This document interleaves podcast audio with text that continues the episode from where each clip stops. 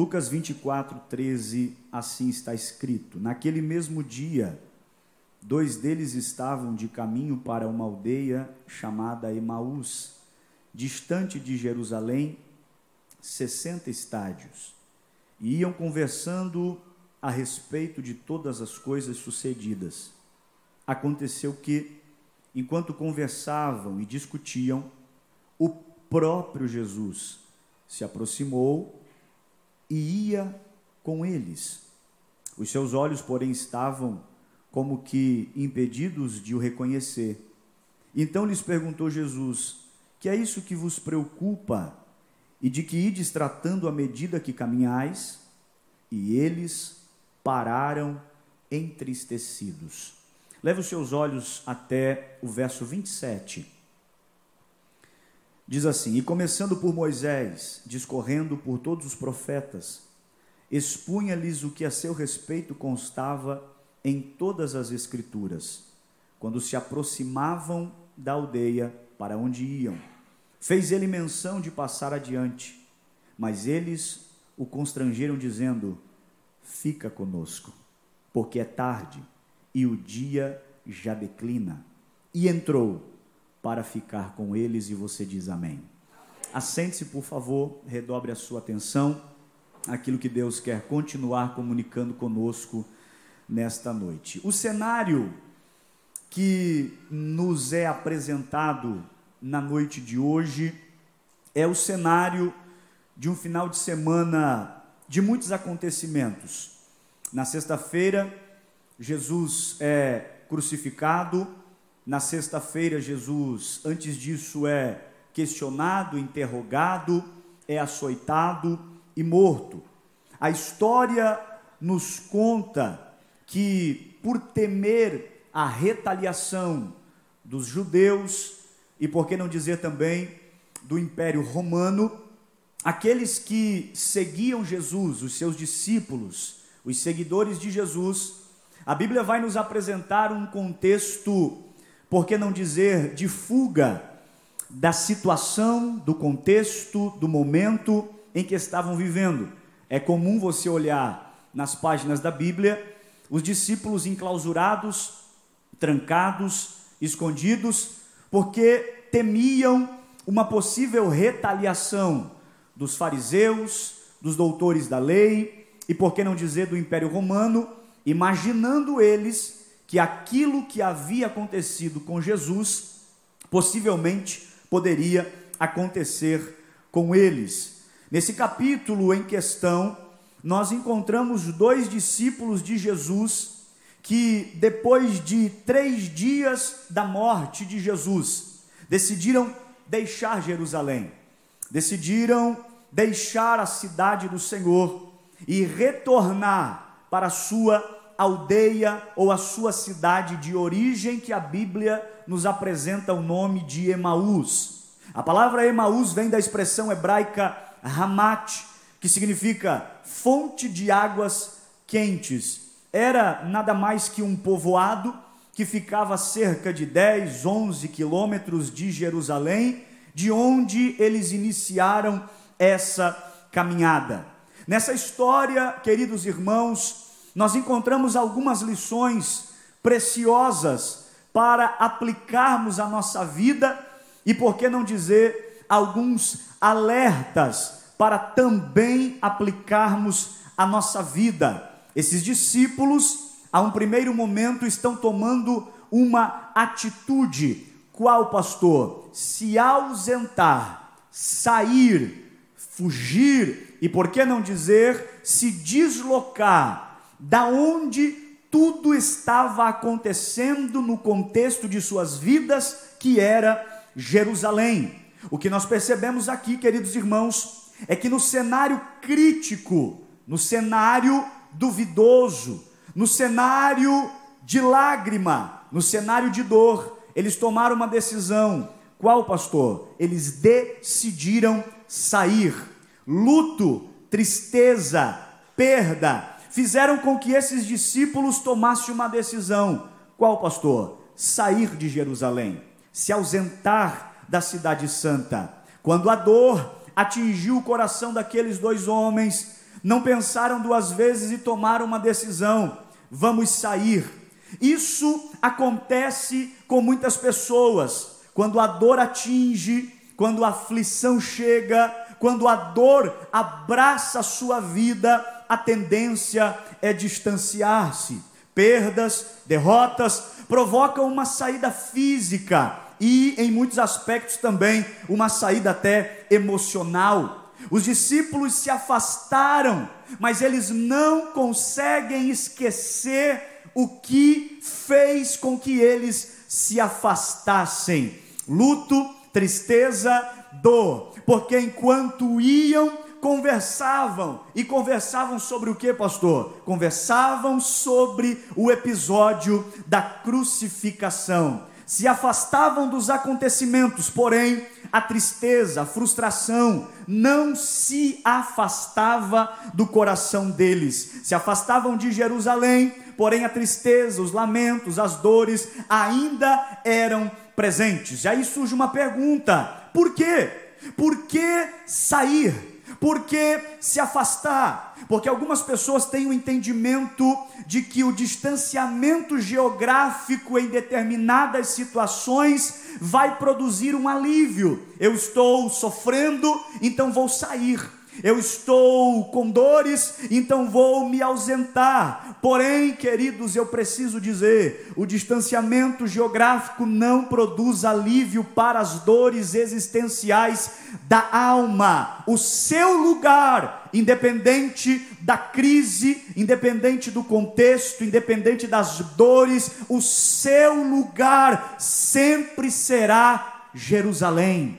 O lugar da sua família sempre será Jerusalém. Pastor Cleiton, por que Jerusalém? Jerusalém tipifica a presença de Deus, a igreja, a comunhão com o Senhor, assim como a cidade física que está lá em Israel, murada, fortificada e edificada sobre as montanhas da Judéia, inclusive o Monte Sião, a presença de Deus sempre será o nosso local de repouso, refúgio, proteção e bênção. Eu gosto muito da parábola do bom samaritano, porque esta parábola representa algumas verdades. A Bíblia diz, Jesus nos conta que descia um homem de Jerusalém para Jericó. Veja a expressão descia de Jerusalém para Jericó. A expressão descia nos fala muito. Por quê, pastor? Porque Jerusalém está edificada sobre montes. Sair de Jerusalém para Jericó é empreender uma descida. Por isso, meu irmão, você deve permanecer aqui em Jerusalém. Nenhuma proposta de outra cidade ou de outro contexto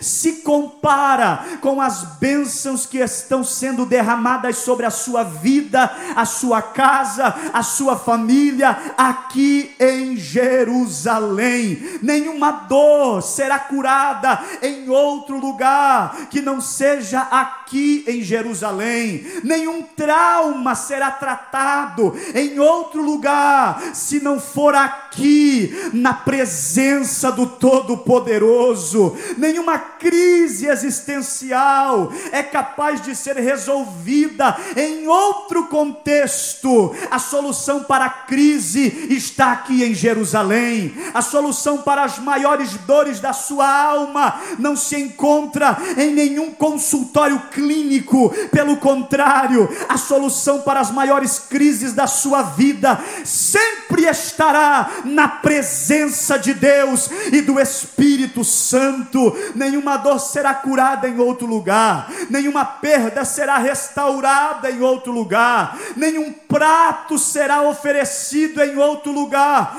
que vai saciar a sua fome por completo. Pelo contrário, a melhor comida da terra é servida aqui em Jerusalém. O melhor banquete que existe é servido aqui em Jerusalém. Quem já se alimentou do manjar que Deus prepara, levante a sua mão para adorar. Eu olho para a Bíblia e eu me lembro de Daniel, quando chega na Babilônia, decide não comer da comida que o rei lhe oferece. Aí um dia alguém disse, pastor, mas Daniel não era crente. Eu disse, era crente. Daniel não congregava. Digo, Daniel congregava na Assembleia de Deus, sede da rua São Paulo ainda.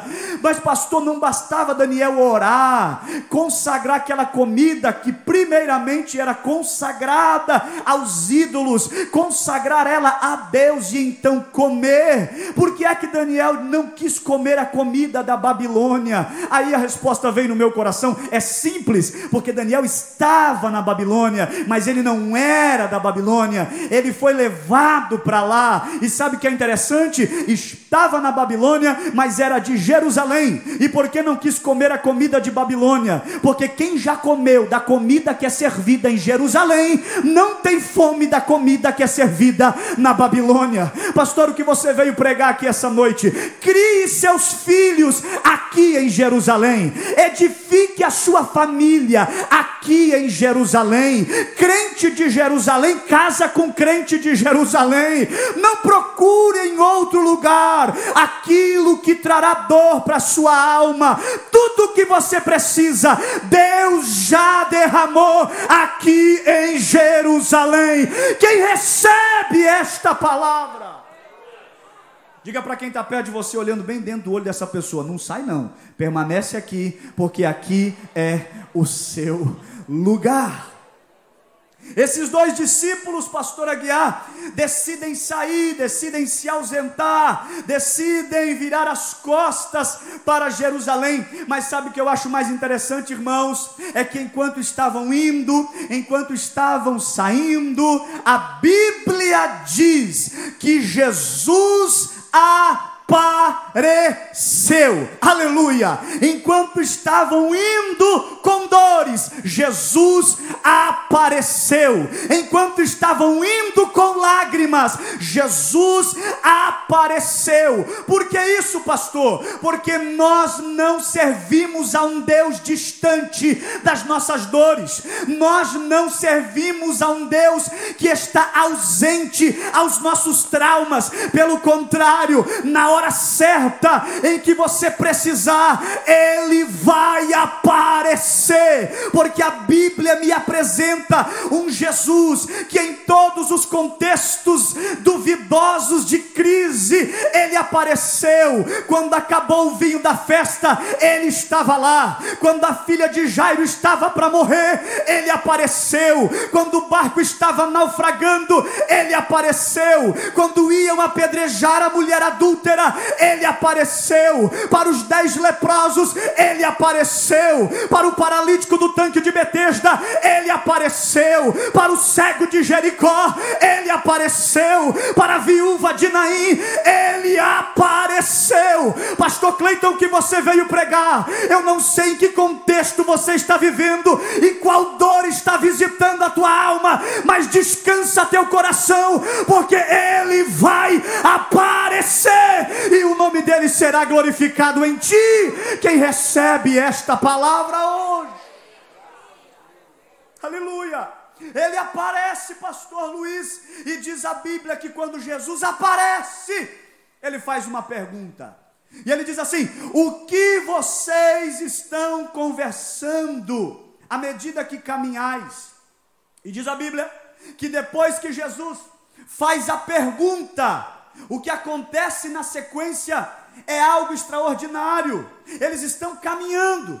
Quando Jesus pergunta o motivo da viagem e o porquê estavam caminhando e o que estavam conversando, a Bíblia diz: antes da resposta, e pararam entristecidos. Pastor, o que isso revela para nós essa noite? Eles estão saindo de um contexto negativo eles estão se ausentando de algo que estava causando dor. E no momento que o contexto volta aos seus corações, a Bíblia diz que a atitude deles é parar entristecido. Isso aqui revela algo extraordinário para as nossas vidas. Como eu disse anteriormente, eles estão saindo de Jerusalém. Tem muita gente que pensa que lá fora vai fluir melhor, mas não vai. Tem muita gente que coloca uma série de questões nas regras, nas doutrinas, nos costumes de uma igreja e usa tudo isso para sair. Está dizendo: a igreja me trava, eu não consigo fluir, eu não consigo avançar, é tanta coisa que eu não consigo me encaixar. Eles saíram de Jerusalém, mas não conseguiam andar, pararam entristecidos. Pastor, pastor, o que isso revela? O único lugar em que você vai fluir, vai avançar, vai prosperar, sempre estará na casa do Senhor, na presença de Deus. Em outro lugar, você até pensa que está fluindo, mas na verdade está parado. Em outro lugar, você até pensa que está avançando, mas na verdade está parado, está inerte. Pastor, eu quero fluir, eu quero alcançar tudo aquilo que Deus tem para minha vida. Permaneça debaixo da mão dEle, do centro da vontade dEle, e te prepara aonde Deus sonhou para você chegar, você vai chegar. As promessas de Deus na sua vida serão cumpridas, queira o inferno ou não, queira o diabo ou não, acontecerá, porque aquele que prometeu não é é homem para mentir, e nem filho do homem para se arrepender. Permaneça aqui e te prepara para fluir até onde Deus quiser levar você. Se você crê nessa palavra, pega, porque é de Deus sobre a tua vida esta noite. Pararam entristecidos. A Bíblia vai me dizer agora que diante da cena em que estão parados, Jesus vai conversar com eles. E diz o texto bíblico que eles vão responder a Jesus o motivo da caminhada, o motivo da saída.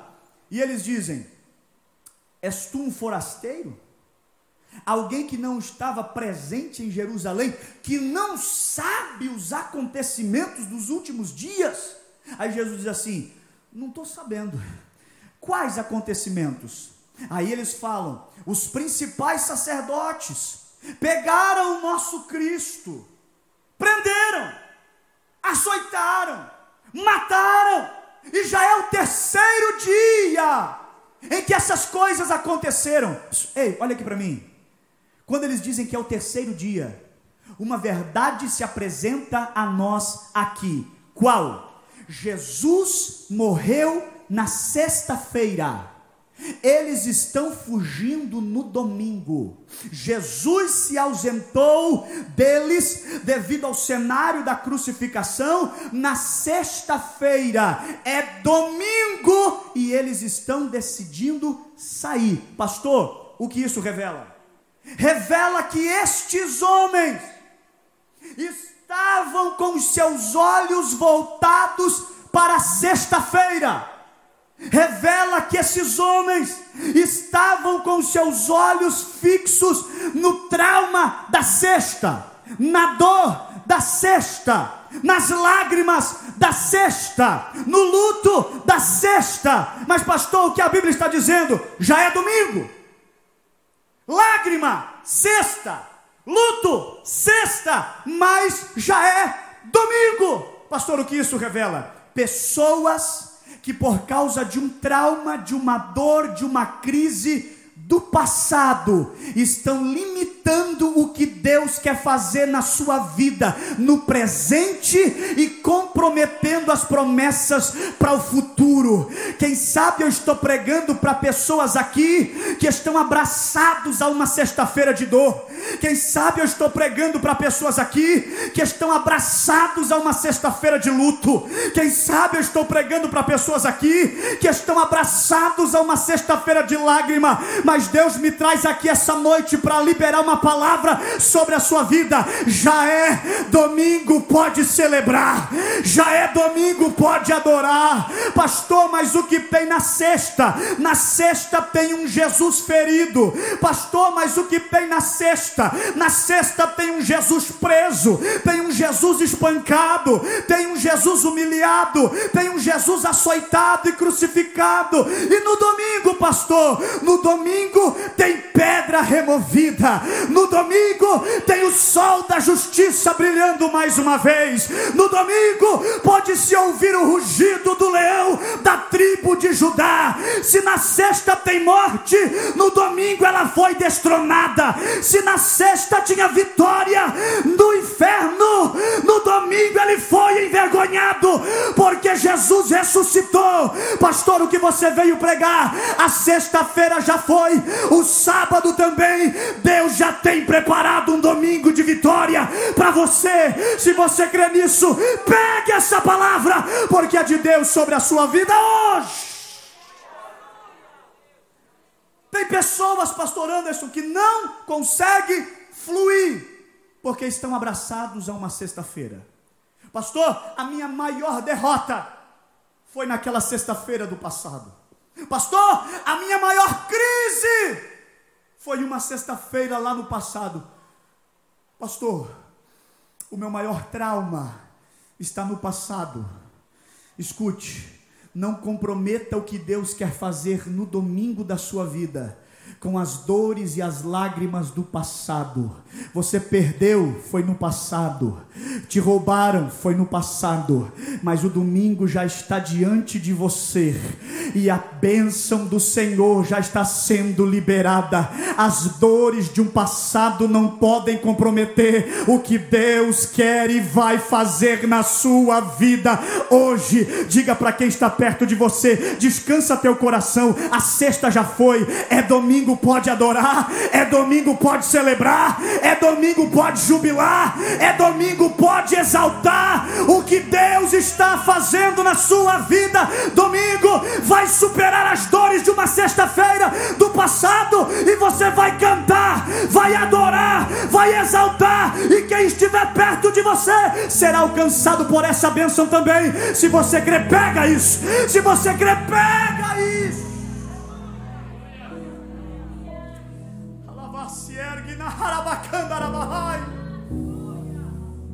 Quanta gente que era para estar tá mais longe, mas está preso numa sexta-feira.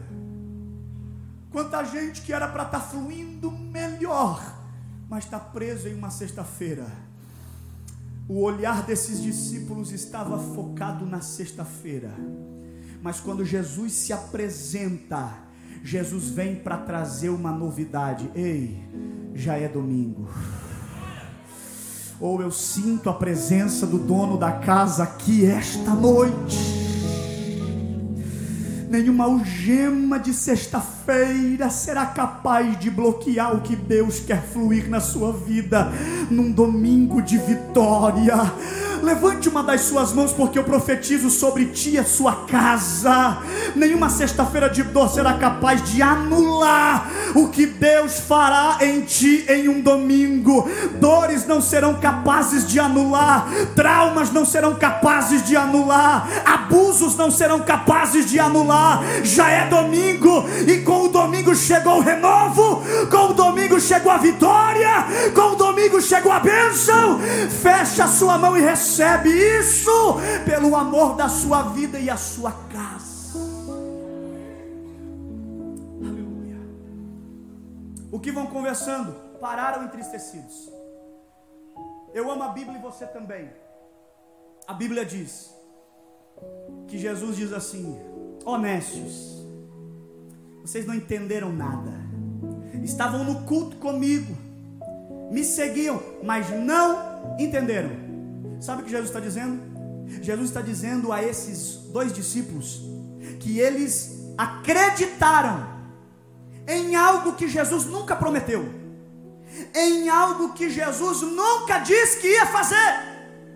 Esses discípulos, no verso 21, nós esperávamos que fosse ele quem remisse Israel, mas agora, sobretudo, isso já hoje o terceiro dia que essas coisas aconteceram. Esses discípulos estavam esperando algo. Esperavam um reino terreno imediato. Isso fala, nos revela que a expectativa deles para com Jesus era meramente terrena, era meramente humana. Aqueles dois discípulos depositaram as suas esperanças em algo que Jesus não veio fazer e em algo que ele não prometeu. Como assim, pastor? Aqueles homens imaginavam que Jesus iria libertar a nação judaica da sujeição romana suas expectativas eram essa, de que ele se estabelecesse como rei, expulsasse Roma dos domínios de Israel, livrasse Israel de toda a opressão dos povos inimigos, mas Jesus não veio estabelecer um reino apenas na terra, ele veio estabelecer o seu reino em toda a eternidade. Eles esperavam Jesus entrando em Jerusalém em um cavalo branco. Ele entrou, mas foi no lombo de um jumento. Eles esperavam ver o seu mestre assentado num trono, mas ele foi pregado numa cruz. Imaginavam Jesus com a coroa de Davi, mas colocaram sobre ele uma coroa de espinhos. Esperavam que ele fosse saudado como rei pelos líderes daquela nação, mas o que ouviram dos líderes da nação foram denúncias, zombarias, palavras negativas. A cruz para esses dois discípulos, até esse momento, estava sendo derrota para Jesus. Esses discípulos ainda estavam sem compreender a verdadeira missão de Cristo. Jesus tinha algo profundamente maior, melhor do que aqueles dois homens estavam imaginando. Perdão de pecado, vida eterna. Mas eles estavam com seus olhos voltados para algo passageiro, efêmero terreno. Porém, nós sabemos o que Jesus veio fazer na terra. 1 João 3,8: Para isso o Filho de Deus se manifestou. Para quê? Para desfazer as obras do diabo. João 10 e 10: Eu vim para que tenham vida e a tenham em abundância. João 12, 46: Eu sou a luz que vem ao mundo, para que todo aquele que crer em mim não permaneça nas trevas. Pastor, o que você veio pregar? Esses dois homens depositaram expectativas erradas em Jesus e, devido a isso, decidiram sair do contexto da vitória que era o domingo. Pastor, revela o que você veio pregar. Agora, não crie expectativas erradas em Jesus. Quando você cria uma expectativa humana e terrena, você está pequenando aquilo que Deus quer fazer para você. Tudo que você espera, imagina, pensa e deseja, Deus tem muito mais. Deus tem muito mais. Deus tem muito mais. Deus tem muito mais. Um dia eu estava aconselhando uma pessoa e ela chegou no gabinete pastoral e disse assim: Pastor, eu vim à igreja. Eu falei: Que bom. Eu falei: O que te trouxe à igreja? Ele falou assim: Pastor, a minha vida financeira está complicada demais. Eu falei, é? Vamos orar por você. Pastor, eu já ouvi muita gente dizer que Jesus muda a vida financeira. É verdade? Eu falei, muda.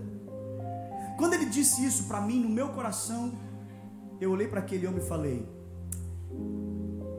O que te trouxe aqui é apenas ter ouvido que Jesus muda a vida financeira?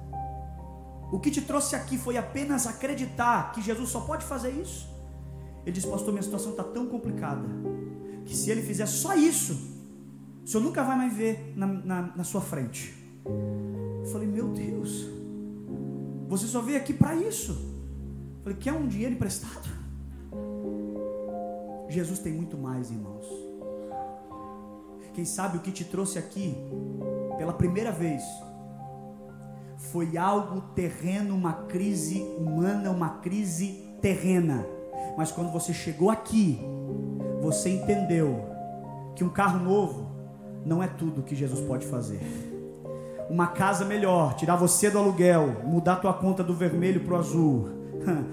você sabe e entendeu que tudo isso é passageiro, é pequeno, é efêmero. Ele tem muito mais para você. Escreveu teu nome no livro da vida, perdoou todos os teus pecados e está do teu lado caminhando contigo até o dia em que a trombeta tocar, em que o seu nome será chamado e as mansões celestiais você entrará para todo sempre cantar e adorar ao Cordeiro na eternidade. Quem já entendeu que Jesus tem muito mais? Aplauda aplauda Ele, glorificado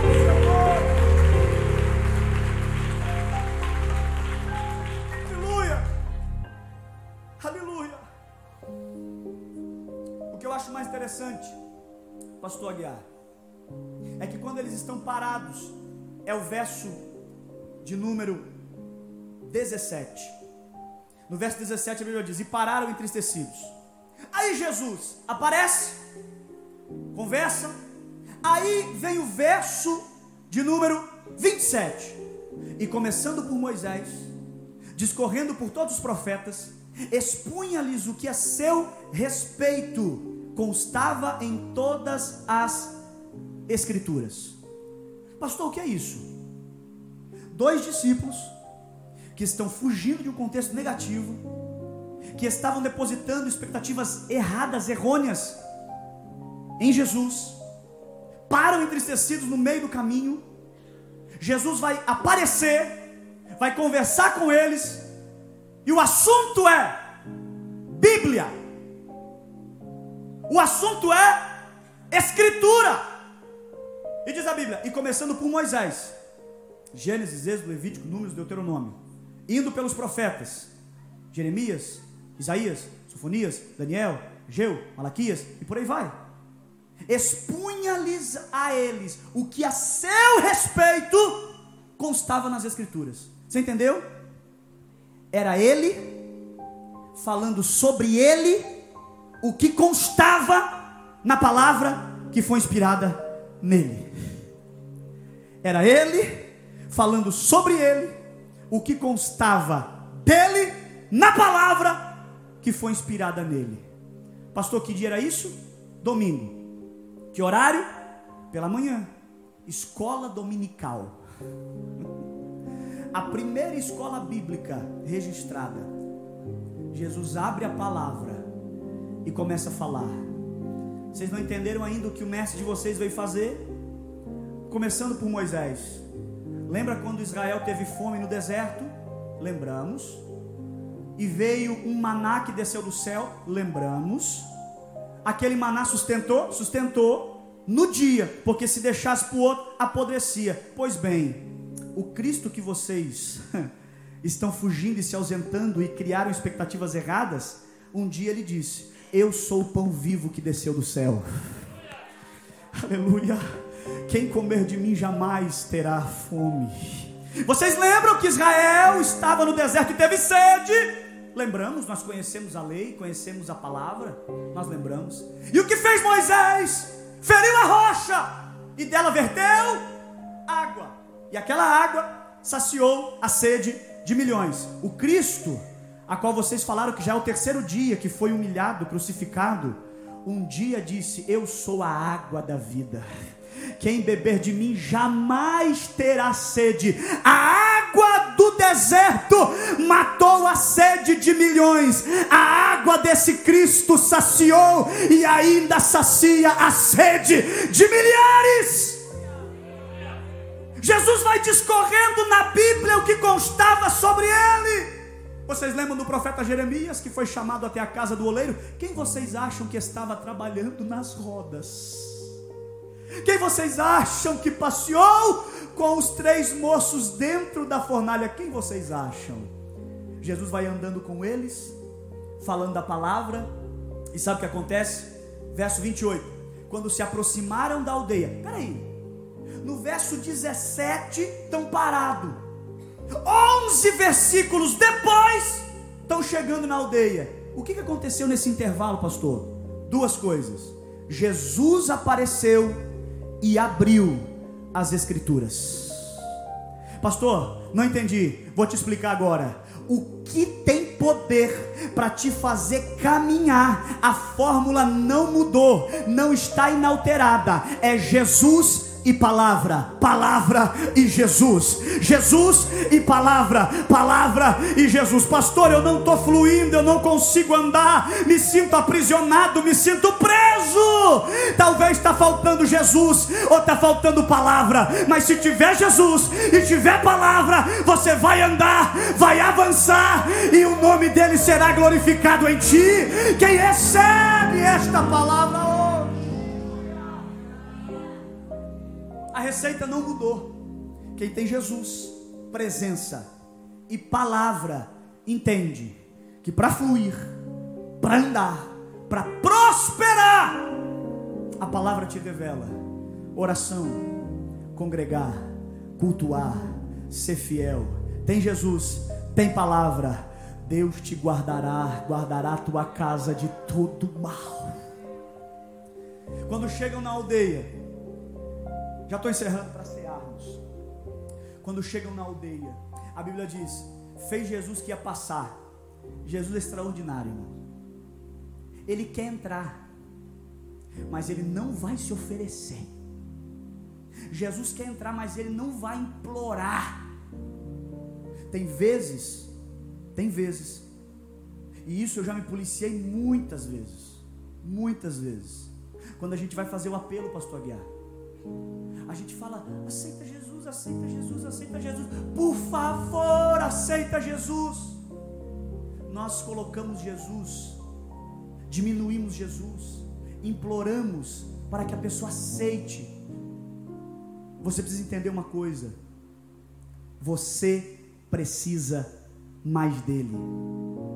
Você depende dele. Você necessita da bondade e da misericórdia dele. Jesus quer entrar, mas ele não se oferece, ele não força a porta, ele não arromba a fechadura, ele entra se for convidado. Quem aqui um dia já convidou ele para entrar? Oh glória! Oh, eu nunca vou me esquecer do dia que eu convidei ele para entrar. Uma quarta-feira, umas 11h20 da noite, depois de um culto, dia 2 de janeiro de 2002, eu disse: Jesus, a minha casa está aberta, pode entrar. Jesus faz que vai passar. Ele quer entrar, mas ele faz que vai passar. Aí um dos dois discípulos olha para o outro e fala assim: Senhor, fica, já está tarde. Irmão, é tão engraçado que todas as vezes que eu leio esse texto, e ainda hoje à tarde, enquanto lia, meditava e orava sobre essa passagem, todas as vezes que eu leio esse versículo, fica, Senhor. Eu lembro da minha avó, que toda noite, eu não falei só domingo, eu falei toda noite, depois de orar, ela sentava na cama e cantava: Fica, Senhor já se faz tarde. Tens meu coração para pousar.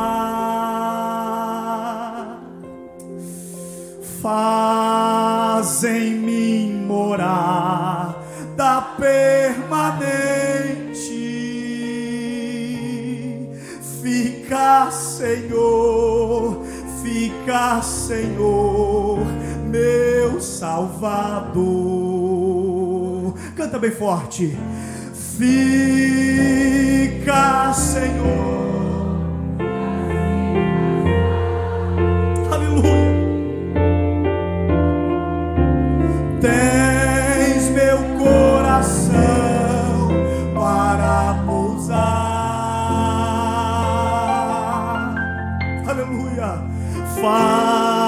Em mim morar da permanente.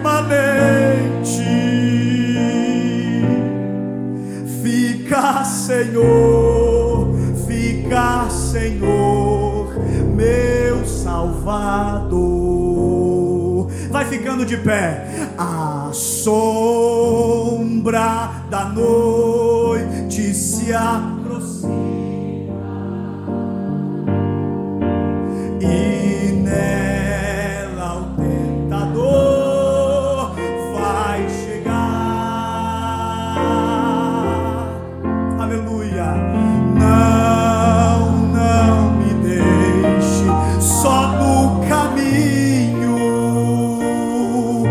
isso.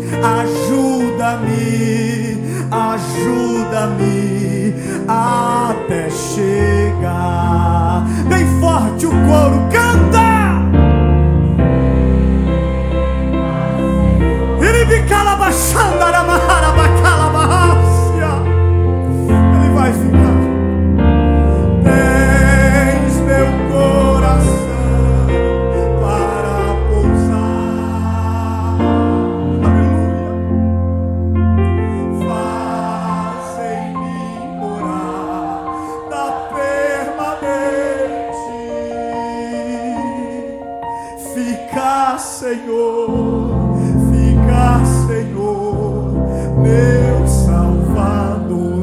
falou de coração, sinta a presença dele aí agora.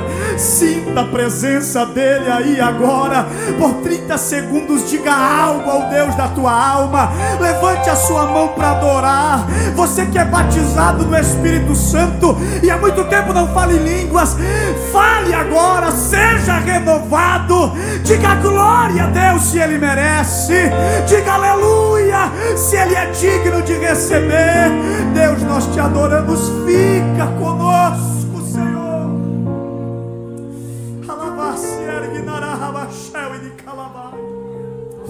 Aleluia. Aleluia.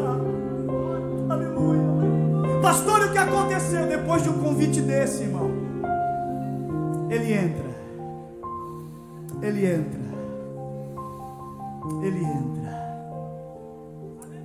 A Bíblia diz que ele entra na casa como convidado. E o texto vai dizer, na sequência, que ele vai pegar o pão para partir. Pastor, tem algo que não está batendo aí. Verdade. A casa não é dele. Ele não é o dono da casa, não é o dono da mesa, o pão não era dele, porque ele vai partir o pão. Porque é assim que acontece. Ele entra como convidado, mas depois que entra, assume o controle da situação. É isso que aconteceu na sua casa. É isso que aconteceu na minha. Eu convidei até então o controle estava sobre os meus ombros e sobre as minhas mãos, mas depois que ele entrou como convidado, assumiu o controle. Ele está conduzindo a minha vida, a minha casa, está conduzindo a tua vida, a tua casa, tua família, teu casamento. Deixa Deus conduzir, dê liberdade para Ele. Aleluia. Eu encerro. A Bíblia diz que depois que ele partiu o pão, três coisas aconteceram. Quantas coisas, irmãos? Três. Primeiro, quando ele partiu o pão, a Bíblia diz: e os olhos deles foram abertos. Pastor, o que isso revela? A presença de Jesus na casa fará você ver o que até então não estava vendo. Eu vou repetir a presença de Jesus na casa fará você ver o que até então não estava vendo, não estava percebendo, não estava atentando. Pastor, o que isso revela? Deus te dará essa visão. Deus te dará esse discernimento. Qual, pastor? De ver o que ninguém mais está vendo. O problema dentro daquela casa não é você. O problema dentro daquela casa não é teu marido e nem seus filhos. Quem vai sair daquela casa não é você, nem seus filhos e nem o seu marido. Deus te dará uma visão e você verá que o que vai sair de dentro da casa ou de sobre a casa é tudo aquilo que o diabo enviou para tentar tirar tua paz, para tentar destruir tua família. Eu profetizo sobre você essa noite, se você crer, receba. A partir de hoje, Deus abrirá os seus olhos para muita coisa.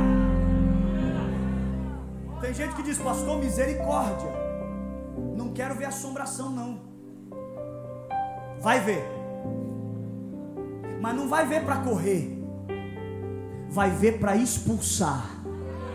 Aleluia. Ah, quantas vezes eu atendi pessoas, casais, filhos, que estavam se degladiando em casa, pai, uma mãe, olhar para o filho no gabinete, no olho e dizer: o problema é esse miserável. E o meu coração quebrar, porque a gente sabe que a nossa luta, a nossa guerra, não é contra a carne, nem contra o sangue, mas contra espíritos e potestades. E eu olhar para o casal e dizer assim: vamos entrar numa campanha de oração, porque o problema não é ele. O problema é a brecha que vocês deixaram aberta e o diabo entrou para cirandar e quebrar a casa de vocês. Tem coragem de entrar na oração da madrugada? Tem coragem de entrar no jejum? Tem coragem de entrar numa vida de compromisso? de parar de brincar com a igreja, com Deus, com a Bíblia, de parar de ser crente só domingo, mas ser crente entre os domingos, tem coragem? Temos, pastor, temos. Então vamos para a guerra, porque não existe demônio, macumba, feitiçaria ou qualquer obra do inferno capaz de se manter de pé dentro de uma casa em que Jesus é adorado. Primeira coisa, olhos abertos. Segundo, reconheceram quem era Ele. Pastor, o que isso revela?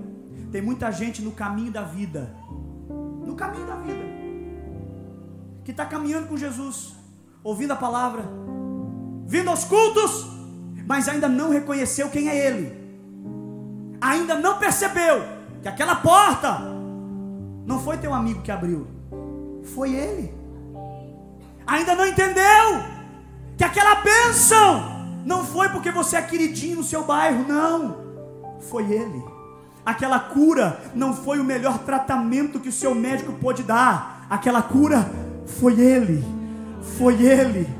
Foi ele.